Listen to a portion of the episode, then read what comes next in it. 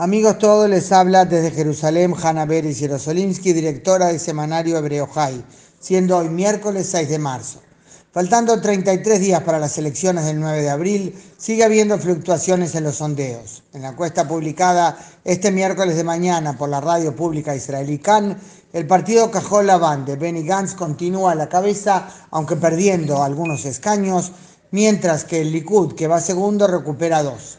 Pero lo central, recordemos, dado que no hay elección directa de primer ministro, es cuál es el bloque mayoritario, o sea, el conjunto de partidos que recomendarían al presidente a quién encomendar la formación del gobierno. Por primera vez en ya un tiempo, según este sondeo, la derecha logra llegar a 61 diputados, o sea, la mitad más uno, por supuesto, suficiente para armar coalición.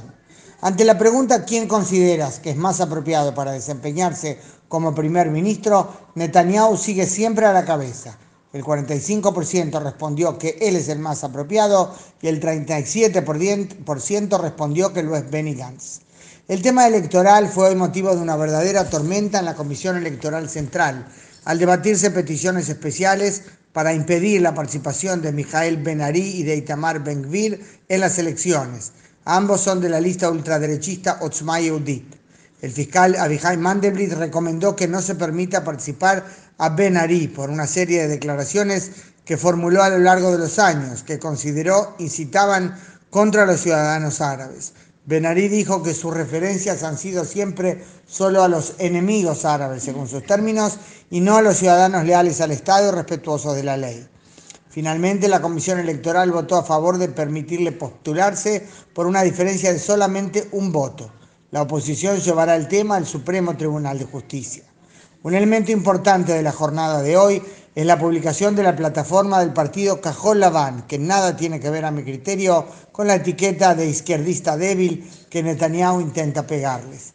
Ante todo, determina que no habrá una segunda desconexión, explicando que pasos unilaterales llevan a que el enemigo llegue a la conclusión que oposición violenta nos derrota. Son las palabras de la plataforma. Recordemos que desconexión fue el término usado para el plan de retirada de Gush Katif en Gaza en septiembre del 2005. La plataforma también dice que cualquier paso diplomático de envergadura será precedido por un referendo general o autorizado por una mayoría especial en la Knesset.